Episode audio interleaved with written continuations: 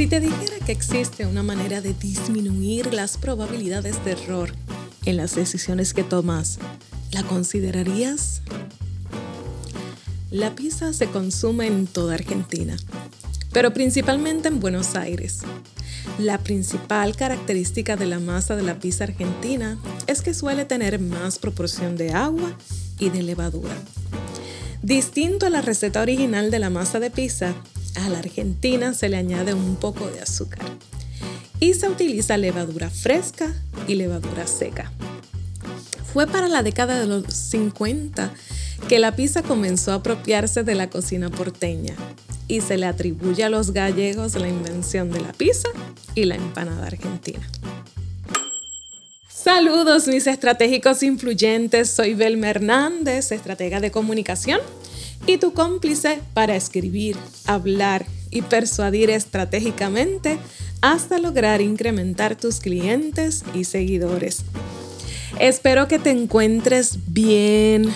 Bienvenido al episodio número 22 de tu podcast de Pisa y Comunicación. En este episodio vas a aprender cómo aumentar tus probabilidades de éxito con una mente estratégica entrevisto a un consultor internacional, un experimentado estratega, que nos va a enseñar esas ocho preguntas claves para construir una estrategia y cómo desarrollar una mente estratégica. Pero antes, quiero invitarte a visitar mi página en la web belmernandez.com, en donde encontrarás una guía con 10 claves para optimizar tu comunicación en las redes sociales. Vete para allá y descárgala, es gratis. Te voy a dejar el enlace aquí en las notas del programa. Recuerda, belmernandez.com, vas a la pestaña de podcast y podrás descargar la guía con solo escribir tu nombre y tu correo electrónico. También te invito a conectar conmigo en mis redes sociales. Me encuentras en Facebook, en Instagram, en Twitter, por Belma Hernández. Te espero por allá para que sigamos conversando. Bien, vamos a conocer un poco más de nuestro invitado de hoy. Se trata del argentino Fernando Dopaso, él es estratega político. Lleva más de 15 años en el mundo de la consultoría política enfocado en la construcción de estrategias de comunicación, storytelling y contraste. A lo largo de este tiempo, ha contribuido al éxito electoral en campañas presidenciales, regionales y locales en distintos países, entre los que destacan Argentina, Ecuador, Honduras, España, Colombia y Perú. Asimismo, ha sido responsable de asesorar a distintos gobiernos en materia de comunicación gubernamental y gestión de crisis. Su trabajo ha sido valorado en diversas ocasiones, siendo galardonado con premios de Alacop, Napolitan y RIT Latino y sus más de 20 años de experiencia en el desarrollo de estrategias para públicos tan diversos en toda Latinoamérica. Lo convierten en uno de mis favoritos para hablar sobre este grandioso tema que es la estrategia. ¿De dónde eres, Fernando? Nacido en Buenos Aires, República Argentina. Okay. Originariamente de ahí, pero ya desde, desde pequeño, por, por trabajo de mi padre, me, me tocó vivir en varios lugares y ya luego con los estudios de uno en España y después esta carrera o este oficio que uno eligió me ha llevado a, transitar el continente de punta a punta. Y, pero ese, tu apellido, Paso, es, es de Argentina. ¿No tiene eh, origen en, otro país? No, sí, sí, de origen por el lado de, de los abuelos paternos, va del abuelo paterno, eh, viene de, de, Galicia, de España. Ok. Y cuéntame, eh, ¿te gusta la pizza? Sí, pero creo que lo de la pizza me gusta. A, ver, hay, cultura en la Argentina producto de, de, muchísima inmigración italiana que hubo, pero después yo también estuve un, tiempo largo, una relación larga con una italiana, entonces también eso me, hizo estar cerca de, la gastronomía italiana. Pero entonces cuéntame un poco más de tu historia con la pizza, cómo te gusta la pizza, ¿te gusta más la que preparan con la tradición argentina o la italiana? No, en realidad toda la, cultura de la pizza, digamos, desde su origen en Italia, vos tenés que, que se replica eso que sucede en Italia. De Roma hacia abajo, masas más gruesas, de Roma hacia el norte, eh, lo que en Argentina se llama pizza a la piedra, que es más finita. En el caso de los Estados Unidos la hacen finita pero medio chiclosa, con exceso de aceite, uno podría decir. Eh, yo soy más de la masa fina pero crocante, como, como en la Italia del norte. Y en términos de los ingredientes, ¿con qué te gusta comer la pizza? No, eh, la verdad es que le pongo de todo. menos esas cosas frutales, pero después, obviamente, mozzarella, algún tipo otro de queso. Eh, hay algunas de queso brie con, jamón crudo y rúcula muy buenas. Alguna con roquefort que me gusta. en realidad podría comer todas, pero ya cuando vienen con esas, no sé, pizza de banana, pizza de, de piña, de ananá no, esas me generan un poquito de desconfianza todavía. Te quedas más a lo tradicional. Bueno, pues, y con Fernando queremos hablar sobre estrategia. Él es un estratega reconocido eh, mundialmente, así que queremos hablar sobre la estrategia desde el concepto hasta la aplicación y cómo podemos desarrollar una mente estratégica que apliquemos a todas las áreas de nuestra vida, no solamente a la política o al área profesional, sino que que podamos eh, emplear este concepto en, en, toda nuestra vida. Cuéntanos. lo, primero que uno, agradecerte obviamente, Marila, la invitación a participar en esta conversación contigo. Y después lo, primero que, que, tenemos que tener en claro en cuanto a, a la estrategia es, yo digo, por un lado, desacralizarlo y recontextualizarlo. Desacralizarlo porque uno en, su campo profesional y, incluso en otros, ¿no? vinculados a los negocios, a, las cuestiones militares y obviamente a, lo que le cabe a uno, que es la, política y la comunicación política, uno escucha un montón de veces la palabra estrategia y, en realidad no, no hay estrategia como tal. Eh, hay ocurrencias, se confunde muchas veces lo, estratégico con lo táctico. Entonces, lo primero, yo siempre parto de, redefinir o, de, a ver, pongamos de acuerdo de qué se trata.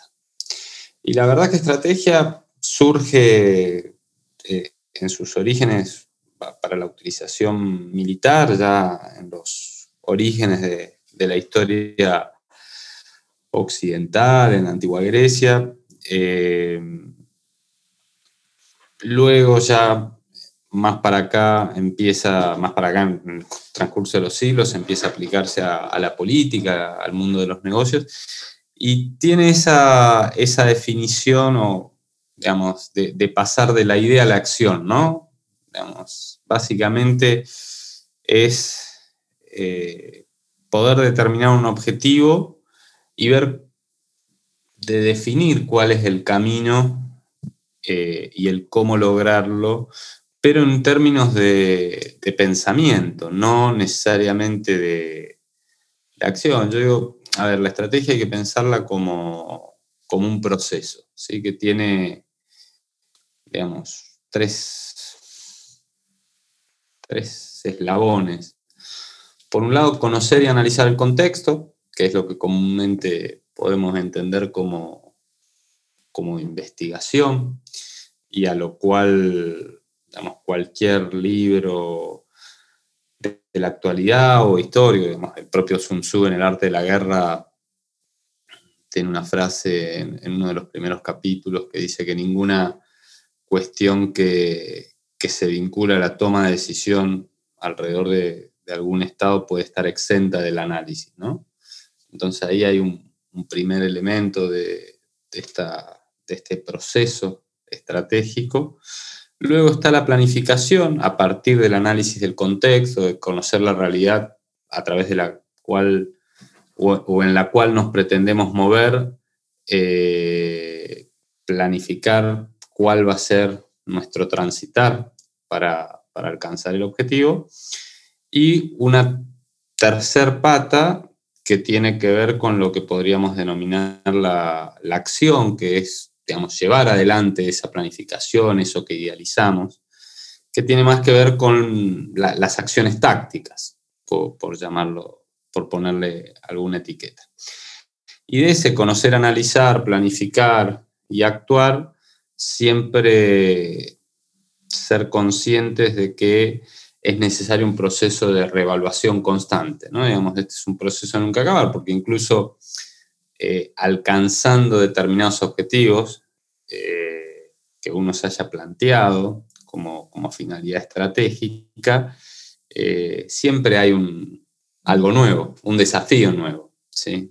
a, nosotros no, nos pasa mucho en el campo de la política, digamos, cuando uno empieza tal vez a trabajar con algo relativamente joven, que va por su primer proceso electoral y le va bien y sale, no sé, electo concejal municipal, alcalde, y bueno, y a los cuatro años tal vez quiere ser gobernador o, diputado nacional, y a los ocho quiere ser presidente, ¿no? Digamos, y, esas son un poco parte, a grandes rasgos, de, ese proceso de, de, revaluación. Pero, a ver, en síntesis, uno diría que la estrategia o, el pensamiento estratégico pasa por, por, o se define por esta vocación de entender el contexto, fijarse un objetivo y, planificar cómo, cómo, atravesamos ese contexto, ¿no? Y, ahí cada quien tiene su, su, método, digamos, de cómo interpretarlo y cómo y qué cosas son importantes tener en cuenta para, para construir esa, esa, planificación estratégica. Y mucha gente piensa que el hecho de, de plantearnos una estrategia es, es como imponernos una cárcel, pero realmente eh, nos permite tener esa flexibilidad en el proceso de, ir haciendo ajustes y enfrentar nuevos desafíos. Eh, ¿Qué le tienes que decir a esas personas que piensan es que eso es como que eh, es, mejor vivir la vida El proceso estratégico tiene momentos de recalibración. nosotros, los, que nos dedicamos a la comunicación política, ya, sea en el campo de, gobierno o en el campo de una, en el ámbito de una campaña electoral, continuamente a través de ir investigando casi permanentemente a las sociedades eh, o, a, las comunidades en las que estamos trabajando, continuamente nos replanteamos si, el camino elegido está siendo asertivo o, no del todo, o, directamente no está funcionando y hay que ajustar absolutamente todos los elementos de, la estrategia. Eh, yo no, lo veo con algo, como algo tan rígido. Ahora, al mismo tiempo, dentro de esa flexibilidad, no, puede ser eh, una volatilidad absoluta que cambiamos todos los días. ¿Por, qué? Porque el, planteamiento estratégico tiene que ver eh, fundamentalmente con la definición del camino grueso. ¿Sí? Ok, estamos para ser gobernador de Puerto Rico eh, ahora es el camino grueso. En el medio hay matices en los procesos de toma de decisiones alrededor de, un montón de cuestiones eh, que son las que creo que nos debemos preguntar a la hora de construir una estrategia. Eh, la estrategia uno la construye en relación a, a, uno mismo, la construye en relación al contexto, cuando estamos en ámbitos de competencia, la construyo, la piensa en relación a, los otros que están jugando esa carrera con uno en cualquier ámbito profesional. es así. Eh, entonces, a partir de, esas diferenciaciones es que se va, se va ajustando, ¿no? dándonos respuesta a esos elementos, de cómo nos vamos diferenciando, qué pretendemos en términos de nuestros objetivos. Bueno, ahí vamos un poco en los procesos de revaloración, reorientando, eh, sobre todo en base a, si está dando resultado el camino elegido o no. ¿Qué aspectos tenemos que considerar? Eh, hablaste de que la construimos en relación a nosotros mismos, al contexto, a los otros, de, de cada uno de hay, en cualquier proceso de planificación estratégico hay algunas preguntas que, que, nos tenemos que hacer y yo suelo decir que hay, hay como ocho preguntas, ¿no? Eh, claves para hacerse. Las cuatro primeras tienen que ver con, con el alma, ¿sí? con, el espíritu de la estrategia, y las últimas cuatro tienen que ver con, con el cuerpo y están más vinculadas a la ejecución de, la estrategia. De las cuatro del alma, de la definición del alma estratégica, la primera es tener muy en claro quién, quién es uno. ¿sí? ¿Quién es uno? Me refiero eh, en términos de valores, en términos de, de, poder eh, darle contenido a esa respuesta del cómo me veo y cómo me ven. Eh, que obviamente en el mundo competitivo en el que estamos e individualista muchas oportunidades también tiene que ver con las características de liderazgo para el campo en el que estemos jugando tiene que ver fundamentalmente con eso. La segunda, eh, el con quién. ¿Con quién en términos de, equipo? ¿Sí? Bueno, ¿quiénes son los actores, las personas, los amigos eh, que te van a dar una mano en eso? Porque, a ver, uno es cierto que muchas veces está solo, eh, pero siempre es como la canción de los Beatles, ¿no? Con una pequeña ayuda de mis amigos. Y siempre hay parte, equipo profesional, amigos personales que, te acompañan a lo largo de, las definiciones importantes de la vida de uno, esto en, cualquier ámbito eh, profesional. En tercer lugar, que construyen ese espíritu, esa alma de la estrategia, te diría que es darle respuesta al para qué. ¿Cuál es la causa que te motiva a determinado objetivo? ¿Qué es lo que te desafía? Eh, ¿Por qué lo querés hacer? ¿Qué querés conseguir con eso? Pues muchas veces, a veces sucede que, que tal vez ese para qué, no sé, para progresar, para llegar a ser X y nunca queda muy en claro, ¿no? Entonces eso a veces hace que, se esté a, los bandazos de un lado hacia otro con cierto grado de, confusión. Y la cuarta, en relación a ese alma, esa, pregunta que habría que contestar sería el cómo, pero, pero no en términos del método, sino en el cómo en función de en base a ese quién soy y en base a esa causa, ese para qué, cuál va a ser el, tono ¿sí? con el que te vas a expresar en el desarrollo de esa estrategia. Eh, si va a ser un tono o un formato conflictivo, cooperativo, eh, mesurado, a los gritos, confrontativo o no.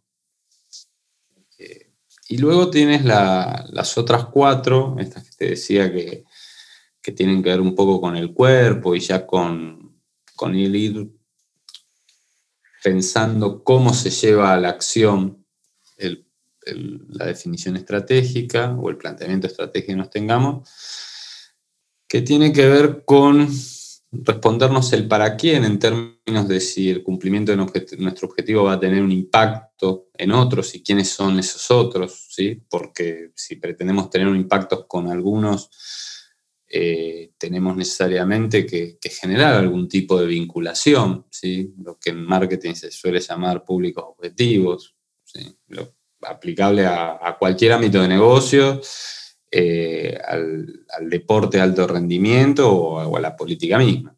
Eh, bueno, ¿con quiénes queremos hablar? ¿A quiénes queremos convencer?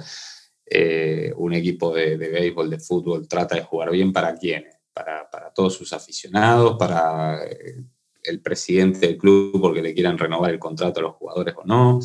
Digamos, tener en claro un poco eso. También porque en todo, en todo proceso estratégico siempre me parece que hay que, ir buscando el efecto bola de nieve en términos de ese para quién. Me refiero a, a medida que uno va impactando en esos públicos con los cuales uno quiere, quiere ir conversando, quiere ir convenciendo, quiere ir sumando a la causa de uno, eh, tiene que ir buscando los mecanismos por los cuales esos públicos, esos targets, se transformen en legitimadores de lo que vos estás planteando. ¿sí?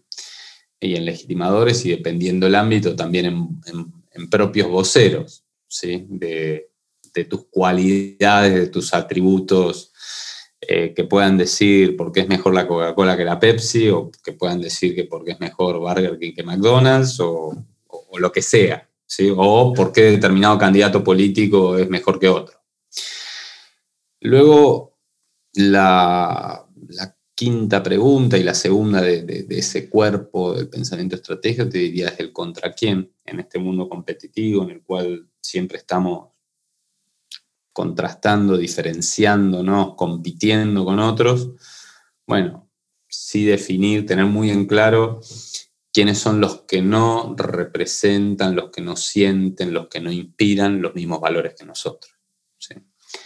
Eh, y no, y te dirían esto particularmente en el, en el campo de uno, de, la política, no verlos como enemigos a eso, sino más bien como adversarios.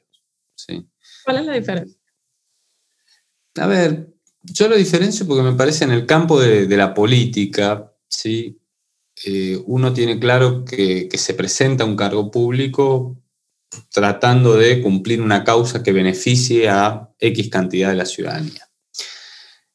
El adversario es el tipo que hace lo mismo que vos y que en definitiva lo que tiene es una visión distinta, o de cuáles son los principales problemas, o de cómo se deben solucionar esos problemas, eh, pero en definitiva está haciendo lo mismo que vos, pretendiendo implementar, llevar adelante una causa que beneficia a otro sector de la ciudadanía tal vez. Pero es exactamente lo mismo, con una visión distinta, ya sea el diagnóstico, ya sea la solución propuesta. Los enemigos en el campo de la política me parece que son los enemigos de la gente. Eh, los problemas, ¿sí? si comes o no comes, si tenés una educación de calidad o no, si, si tenés acceso a la salud o no, si tenés derechos o no tenés derechos. Sí, esos son los problemas. La inseguridad, la miseria, la pobreza, eh, el tener empleo o no tener empleo. Eh, que muchas veces la política contribuye, o algunos políticos contribuyen a que esos problemas sean más grandes todavía, esos enemigos sean más grandes de cara a la ciudadanía, pero no necesariamente siempre esos enemigos de la ciudadanía eh, existen porque los políticos son muy brutos o, muy malos. ¿sí? Entonces, de, ahí un poco la diferencia, porque además creo que esto de entre enemigo y adversario, además creo que, en el debate político en general, en el mundo contemporáneo, por lo menos en Occidente, Europa Occidental, América, eh, tenemos que bajar un poquito la, intensidad en términos de, la discusión sobre todo porque hay que entender y hacerle entender a la ciudadanía y a, vastos sectores que los procesos democráticos son eso, son procesos. Y los procesos llevan tiempo, implican negociaciones, implican alternancia, implica que no siempre gana el mismo en términos de, las políticas públicas que se llevan adelante.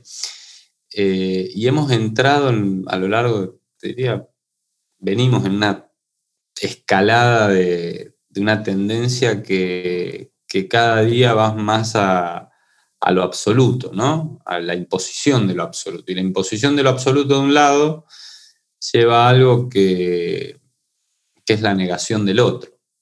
Y si negamos al otro, eh, primero que creo que no hay ni libertades individuales porque lo arrinconás, no hay democracia, pero también esa negación del otro me parece que tarde o temprano llega a que la única forma de que el otro que no piensa como uno no joda, no moleste, eh, es el camino que han elegido durante la historia de la humanidad algunos personajes históricos que han sido nefastos y que implican vidas de personas. Entonces, ahí me parece que, o, por lo menos yo tengo una visión de que creo que tenemos que contribuir de alguna manera a bajar determinada intensidad de la discusión pública. Y a ver, creo que como hemos empezado el año y, ustedes en Puerto Rico, viendo lo que pasaba en, en Estados Unidos, teniendo tan cerca, creo que todo el mundo entiende de, lo que hablo cuando digo esto. porque además todo es una concatenación de eventos. Digo, justo ayer que revisando alguna de esas imágenes, alguien me preguntaba qué, me parecían las decisiones de, las redes, de las empresas, redes sociales, de suspender las cuentas. Y yo digo, a ver, que te suspendan una cuenta, y ahora ya, ya volvemos a, a lo que estábamos hablando, ¿no? Pero a ver, que te suspendan una cuenta ya pasaba, por decir algo fuera de lugar. Le pasaba a un X, a un ciudadano cualquiera, alguien te denunciaba. le pasó al presidente de los Estados Unidos en su cuenta personal. Ahora, también le pasó a la cuenta arroba POTUS, ¿sí? Arroba presidente de los Estados Unidos. Digo, da igual si era Donald Trump, Biden o Kennedy o Lyndon B. Johnson, digo, da igual quién hay una empresa privada con alcance global que define que un tipo en ejercicio, sea quien sea, en ejercicio de la presidencia de los Estados Unidos, va a hablar en esa red cuando esa red quiera. Y uno se queda pensando diciendo, ¿y eso es libertad de expresión, al menos como la teníamos entendida? ¿Cuáles son los límites de eso? Yo soy de la idea que siempre uno tiene que ejercer sus derechos con, absoluta libertad, pero también con absoluta responsabilidad. Y ahí empezamos, viste, con esas discusiones que, hay en redes que, bueno, llevan a un tribalismo que, contribuye a esta lógica amigo-enemigo y negación del otro de la, que te mencionaba recién. Y a partir de ahí, bueno, la, la disquisición. Volviendo al punto, y después las últimas dos preguntas que uno se hace en relación al, cuerpo del pensamiento estratégico, tiene que ver con algo que yo llamo el dónde, pero no en términos de, un lugar geográfico, sino el dónde en términos de ocupación de espacios de las diferentes acciones que tenés que llevar adelante para buscar tu objetivo estratégico. Eh, en el caso de una campaña comunicacional, política o incluso hasta de, un producto o del intento de legitimación de, determinadas acciones que haga una organización no gubernamental, digo, a priori uno diría, bueno, tengo espacios para conquistar en el debate público que se hace en el espacio de las redes sociales, en el espacio de los medios de comunicación más tradicionales, en el espacio de la calle, en el contacto con el ciudadano y con los tipos, las personas que podés involucrar a, a tus causas y demás. Eh, y la última tiene que ver con el cuándo, o es el cuándo. Eh, y en esto yo, solo sobre todo cuando trabajo, soy bastante obse, obsesivo, porque yo creo que a veces no tomamos en, consideración, en esta lógica de, que pensar estratégicamente implica llevar adelante determinados procesos, determinadas acciones que se vayan concatenando para, ir logrando el objetivo final, perdemos la perspectiva del uso del tiempo y de todos los recursos que uno puede tener a la mano para, para alcanzar un objetivo, el tiempo y la planificación, el cómo lo vamos a utilizar, es tal vez el, recurso estratégico más, más trascendente. Pero, ¿por qué digo esto? ¿Y por qué es el único que no se recupera? Digo, a ver, vos, en el caso de, de lo que se dedica uno, en una campaña electoral, yo siempre digo, vos podés ganar un voto y perder un voto al día siguiente podés conseguir un aporte para financiar la campaña un día y perder otro financista al día siguiente. Ahora, minuto, día, segundo que se perdió en esa campaña porque alguien llegó tarde, porque se demoró la toma de una decisión, porque determinada acción no se llevó adelante en el momento justo que se tenía que llevar adelante, ya está, ya está. Ese segundo no se recuperó más. Digo, podrás hacer lo mismo, pero tarde. ¿Sí? Eh, y creo, me parece que con esas ocho preguntas, uno, o contestándose esas ocho preguntas, uno se hace una idea de cómo ir construyendo un, planteamiento estratégico, una planificación estratégica. Obvio que dentro de, cada una de esas la, fuimos pasando todas a, a, vuelo de pájaro, si se quiere, pero eh, en la práctica sobre todo a partir de, entender los contextos en los cuales uno quiere llevar adelante eh, determinadas acciones, implica investigar, implica informarse, analizar muy bien cuáles pueden ser las posibles reacciones que, cada acción que se lleva adelante eh, impacte y, y demás, ¿no? No, nos respondemos estas preguntas, pero entonces, ¿cómo pasamos a la ejecución de, nuestra estrategia? Y, de acuerdo a tu experiencia, ¿qué desafíos se encontramos cuando nosotros vamos a implementar una estrategia? Que quizás entonces pudiéramos anticiparnos a ello. Mira, a ver, cada pregunta tiene que ver de estas que mencionamos para definir la estrategia tiene, si se quiere, algún punto de, vinculación con eh, una puesta en marcha, un llamado a la acción. Por ejemplo, a ver, eh, en relación al quién soy, eh, una vez que analizamos quién es uno, pongamos, uno quiere ser un, no sé, el rockstar más famoso al rapero reggaetonero más, famoso de, Puerto Rico. Quiero ser el nuevo Ricky Martin o el cantante de moda. Vos primero tenés que lograr que te conozcan.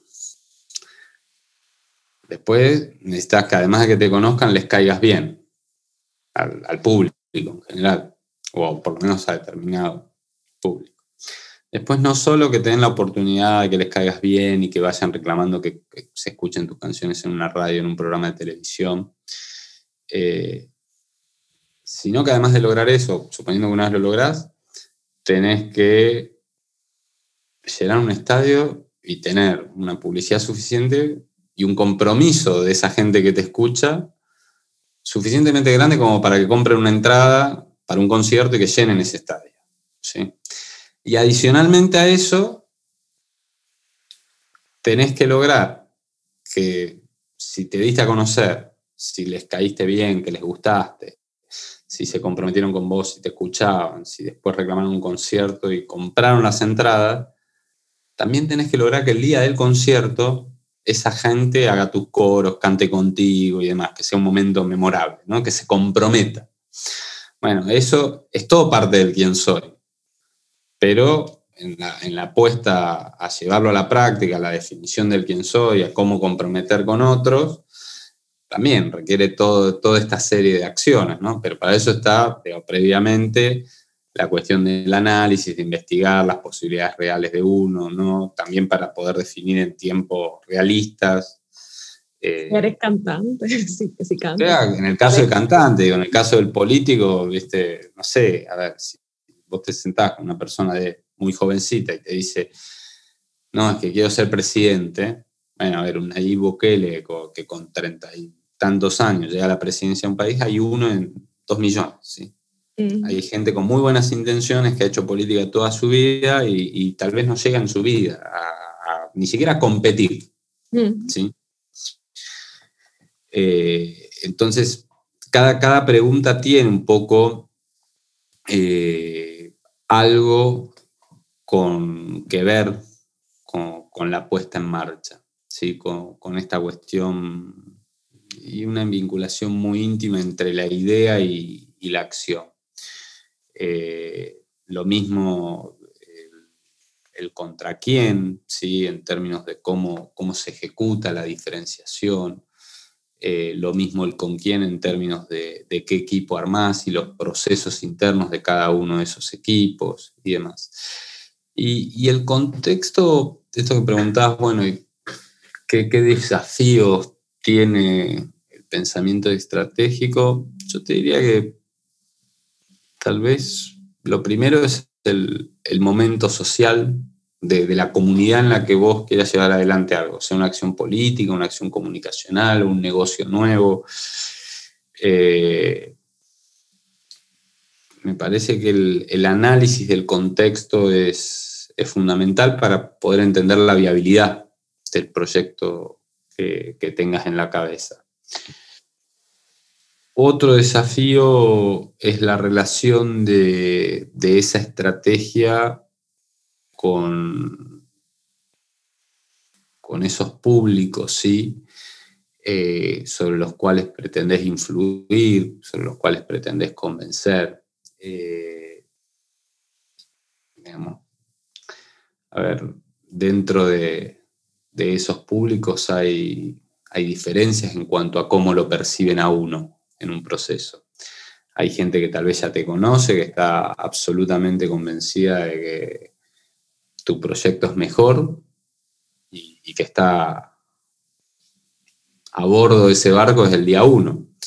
Hay otros que, tal vez te miran con desconfianza y todo, entonces eso también vinculado al proceso de cómo vamos hablando con distintos actores, con distintos individuos, eh, ir viendo cómo se va consolidando ese proceso de apoyo eh, más allá del equipo propio, en el afuera, hacia una determinada causa o hacia un determinado proyecto vinculado al cumplimiento de, un objetivo estratégico. Y después, hay algo que a veces se, habla poco, por lo menos en el mundo nuestro, de, la política, que tiene que ver con, con el uno mismo, ¿no? Eh, yo a veces, vieron que, los argentinos, como, como casi todos los, del cono sur de, América Latina, el sur de Brasil, Uruguay, Paraguay, somos aficionados al mate, a esta infusión de, de yerba mate con agua caliente. Ahora cuando nos juntamos en amigos a tomar mate, el agua caliente va en un termo, en un recipiente que mantiene la temperatura caliente. Y yo, medio en broma, a veces digo, eh, el problema de, cómo algunos sujetos viven en un termo, aislados por sus entornos, muy convencidos de sus aptitudes en lo que sea, ¿no? Y cómo eso muchas veces eh, hace o, genera una, una negación de la realidad y una falta de capacidad para entender el contexto. Eh, estas cuestiones, eh, a ver, vuelvo al campo de uno, que es lo, que tiene más a mano y, más práctico, pero los políticos muchas veces creen que son la solución. Y yo les digo, incluso a, mis clientes, con total confianza y, cierto desparpajo, a veces digo, que vos tenés que partir del presupuesto que es absolutamente lo contrario, vos no sos la solución, vos sos la causa del problema para la gente común, para la gente de a pie. Eso se refleja en, casi todos los indicadores cuando uno, no sé, analiza el Latinobarómetro, la POP de la Universidad de Vanderbilt, el World Value Survey que, se hace todos los años, el Eurobarómetro, indicadores que analices, ves que, la relación política-sociedad está rota o, al punto de romperse o en crisis. Eh, y muchos políticos eso no lo ven. Es como que, no, y siga, siga, y no, no, no, no sigue más, pero porque la relación ya está. ¿no? Hay que empezar a pensar cómo recuperarla. Y después se sorprenden, y dice, pero cómo las instituciones, o cómo el Congreso, o cómo la oficina del gobernador o del cargo que sea, tiene, la gente tiene tan poca credibilidad, tan poca confianza. ¿Cómo pueden creer que, que gobernamos para unos pocos y hacemos todos para ellos? Bueno, Ahora, uno llega a eso y a la negación de esa realidad, o porque tiene un ego enorme y, algún problema en la psiquis que le impide ver la realidad, o tiene un entorno que lo encapsula, ¿no? que, son algunas cuestiones que, cuando uno tiene popularidad, poder, también sucede. Eh, que, los entornos te, te acorralan, te encierran, te desvinculan de la realidad, te dicen que está todo bonito, todo maravilloso, que sos la más bella, la, y, o el más bello, y, ya de repente no hay algo que no cuaja, no funciona. Entonces diría que tal vez los mayores desafíos son esos tres, ¿no? el contexto, la, relación con los otros y entenderla, y, el uno mismo. ¿sí? Esto que, eh, esa frase que a veces recuerdo a, un viejo profesor del colegio secundario. Tenía una frase cada vez que alguno, él veía a alguno de, sus alumnos un poco perdiendo su potencial o desaprovechando su potencial en el área que fuese, te, decía, te llamaba la atención, te se acercaba a hablar y decía, su único enemigo es usted mismo. Déjese de joder. Y vos te quedabas pensando, ¿qué me quiso decir? pero tiene que ver un poco con eso, ¿no? Genial, esa analogía del término me encantó. Eh, realmente yo creo que ese es como que el principal desafío que tenemos todos. Eh, y te pregunto, tú, tú te dedicas a, a, construir estrategias, pero ¿cómo aplicas el pensamiento estratégico a tu propia vida, a tus aspiraciones? ¿Cómo te ha servido ese pensamiento estratégico? Sí, vos sabés que es complicado, pues. A ver, yo. Para, para uno mismo, sí. Y creo que para todos también.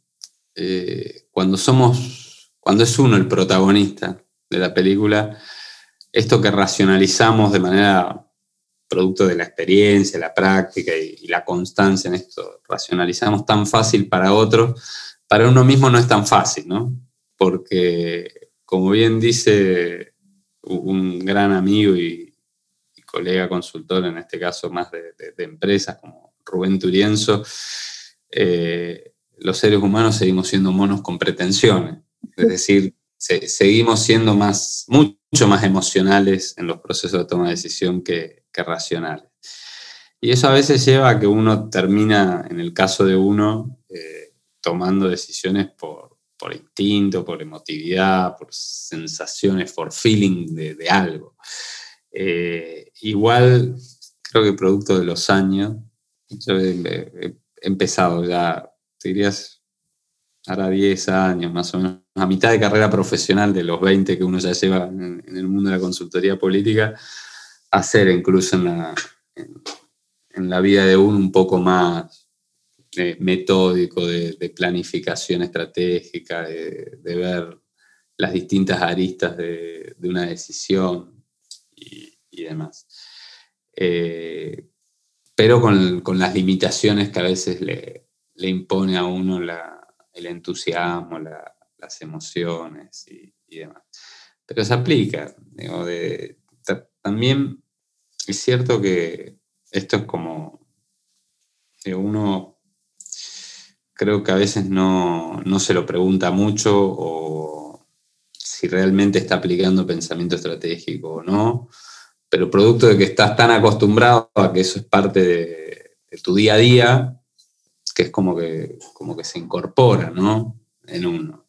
Eh, no sé, yo alguna vez recuerdo, eh, por ejemplo, a hacer una broma a Yago de Marta. Tal vez el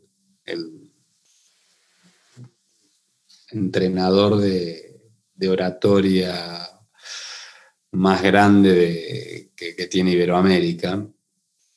Y me acuerdo que habíamos estado en un congreso, hace años, hace como 10 años atrás. Y después hubo una cena, estábamos conversando varios, y ya con su vozarrón tan, tan potente, alguien le dijo, ya, ya terminó el, el evento. Y es que no, es que no hay diferencia entre el Yago que uno ve en el evento, en términos de su tono, de su vocalización, con, con el Yago en el mano a mano de la conversación, pero porque, porque sus gestos, por su forma de ser y todo, ya está, es eso, y porque además tiene un, un training encima de sí mismo que es parte de sí. Y es lo mismo creo que, nos pasa a, a, todos los que estamos un poco con, con, esto de, pensar, de construir estrategias, que tal vez es tan cosa de todos los días que, que lo tenemos ahí. Igual estoy convencido que debo tener desviaciones por el peso emocional como tenemos todos en esta, en estas cuestiones. ¿sí? siempre hay alguna decisión mal tomada en la vida de uno. Nos toca todo. Pero entonces si tuvieras que, defender el que desde pequeño eh, enseñemos a, los niños a, desarrollar un pensamiento estratégico para su vida profesional, para su vida personal, ¿qué, qué argumentos utilizarías para, para defender el que todos Pensar estratégicamente, a ver, primero diría que hay un elemento eh, que debe ser preexistente al pensamiento estratégico, que es el pensamiento crítico y autocrítico. Digamos, el, cuestionarnos todos y, hasta, y hasta no validar hechos, ¿sí? hasta no entender la realidad sin subjetividades, sin prejuicios. Eh, Creo que ahí es un, primer punto. Eh, y después porque te facilita la, la vida. A ver, hay... A nadie le gusta perder, nada, ¿sí? Eh, pero todos somos pausibles de una derrota el pensamiento estratégico no necesariamente te lleva a la victoria, pero reduce los márgenes de, derrota. Reduce los márgenes de fracaso. Reduce la pérdida de tiempo. Y es, eso. es tratar de. A ver, en esto, porque además también el desarrollo, digo, en la implementación, en la ejecución, esto que hablamos antes, no estamos solos. Digo, el contexto sigue funcionando, los que compiten con uno siguen haciendo cosas porque también tienen su, accionar. Eh, ¿no? Entonces, digo, si uno planificó estratégicamente, y bueno, tiene un margen de error más, más reducido y, la posibilidad de, cometer menos errores no forzados que obviamente nadie está exento de errores, el contexto, las acciones de los otros te pueden llevar. Pero creo que lo, importante es eso, ¿no? Digamos, eh, partir de, la autocrítica y la crítica y reducir los márgenes de error. sabiendo eh, que es imposible controlar absolutamente todas las variables. Y para eso vuelvo en ese círculo, si se quiere, entender el contexto, entender el ambiente en el que uno está, es fundamental. Yo no quiero como que añadir más porque me parece que, eso último que, estás exponiendo es genialmente increíble eh, para entender el valor de, de pensar estratégicamente en todo lo que hacemos.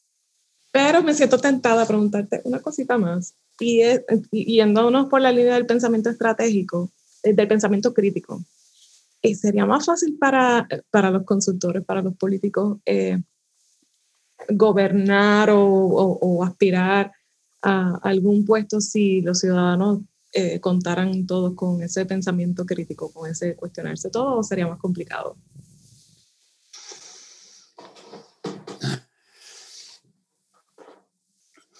Yo creo que, a ver, sería más fácil tanto para los políticos como para la ciudadanía entender qué están haciendo los políticos y por qué toman decisiones las políticas. Lo que pasa es también el ser humano tiene, y los psicólogos de esto entienden mucho más, pero, pero tiene esta facilidad por delegar la responsabilidad en el otro, ¿no? ah, bueno, es cosa del otro.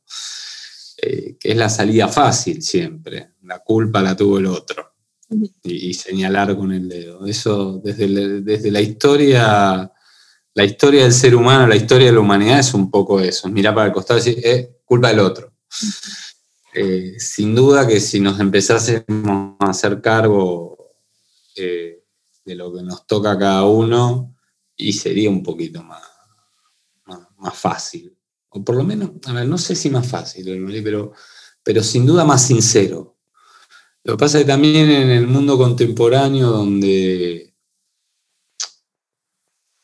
donde hay mucho de, postureo, de pose, de máscara, a veces por, por inseguridades de cada quien, otras veces porque, porque el mismo sistema un poco te lleva o te impone eso, ¿no? De que, de que hay que mostrar algunas cosas, la lógica de las redes sociales, del exceso de consumismo, de, bienes materiales, todo, gira un poco alrededor de lo mismo, ¿no? A, una, a una dinámica de, que genera en cada individuo un exceso de expectativas o de, digo, externas y autoimpuestas, y, a la vez esas grandes expectativas por lo general eh, terminan construyendo grandes desilusiones. Cuando uno idealiza demasiado todo, por lo general se termina frustrando y pegándose contra la, dura realidad, que digo, no, no, será ni mejor ni peor que, la, que las ilusiones y las expectativas, siempre tan simplemente es la realidad.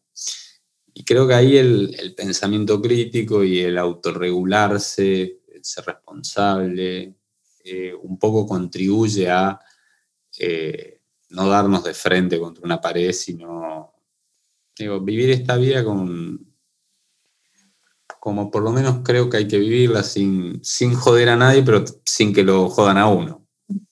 Me corrijo así para cerrar esta conversación, si, si no estás de acuerdo conmigo, pero entonces la estrategia no choca con la autenticidad, todo lo contrario. No, a ver, yo creo que no. a ver, va a chocar con la autenticidad en la medida que vos partas de, pretender mentir en el quién sos. Mm, mm. Ahora yo no creo ni desde lo personal, ni, perdón, ni en lo personal, ni en el campo profesional, eh, decirle a, a alguien que tiene que cambiar o, reformatear su esencia, eh, porque tarde o temprano las incoherencias, las incongruencias entre lo que decís, lo que sos, lo que haces, se notan. Entonces, me parece que, no, que, lo que hay que lograr es, sobre la base de quién sos, tener una proyección real de eso. Y, seguro, y, y bien analizado, seguramente habrá eh, algunos atributos que te hagan destacar de alguna manera. Pues gracias, Fernando, gracias por este ratito. Gracias. No, gracias a ti por, la invitación y la linda conversación. Sí, te agradezco y pues nos mantenemos en comunicación sobre eh, cuándo sale el episodio y todo eso. Bueno, dale, me avisas. Así lo, le damos difusión y compartimos también. Te mando un abrazo y que estés bien y saludable siempre. Bueno, igualmente, Marí, muchas gracias. Bye. Bye, bye. ¿Qué nos llevamos de este episodio? Pues muchas enseñanzas, pero lo más importante que debes recordar es que primero, debes pensar la estrategia como un proceso, no como algo estático, tampoco como una cárcel. Debes conocer y analizar el contexto. La investigación es crucial para el desarrollo de una estrategia. Segundo, debes planificar. Y tercero, accionar. Por otro lado, debes someter tu estrategia a un proceso de revaluación constante. La estrategia se construye en base a quién soy, el contexto y las personas a las que quiero influenciar. Y algo muy importante que nos estuvo hablando Fernando fue sobre el tiempo. El tiempo y la planificación son el recurso estratégico más trascendente, nos comentaba él, pero hacía énfasis en que el tiempo es el único recurso estratégico que no se recupera. Así que mucho ojo a el asunto del tiempo y la planificación y los momentos para nosotros eh, aplicar nuestra estrategia. Por otro lado, también él insistía en que debemos aprender a cuestionarnos todo, porque es la forma de comenzar a desarrollar un pensamiento crítico que será la base para una estrategia, para una mente estratégica.